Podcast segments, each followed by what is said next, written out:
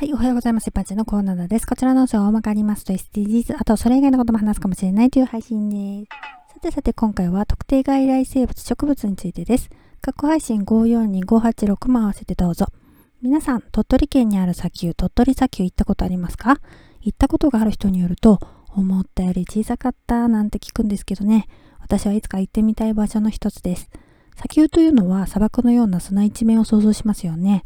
鳥取砂丘、昔はそうだったようなんですが、今は一部草原のようになっているそうです。雑草が侵食しているっていうことですね。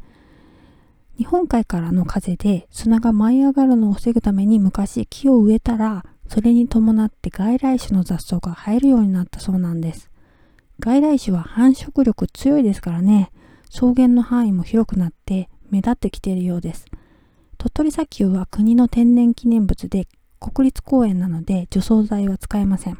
ということで、現在は重機も使わず、すべて手作業で除草しているので大変ですよね。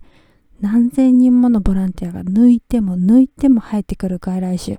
しぶといですね。ではでは今回この辺で次回もお楽しみにまた聞いてくださいね。ではまた。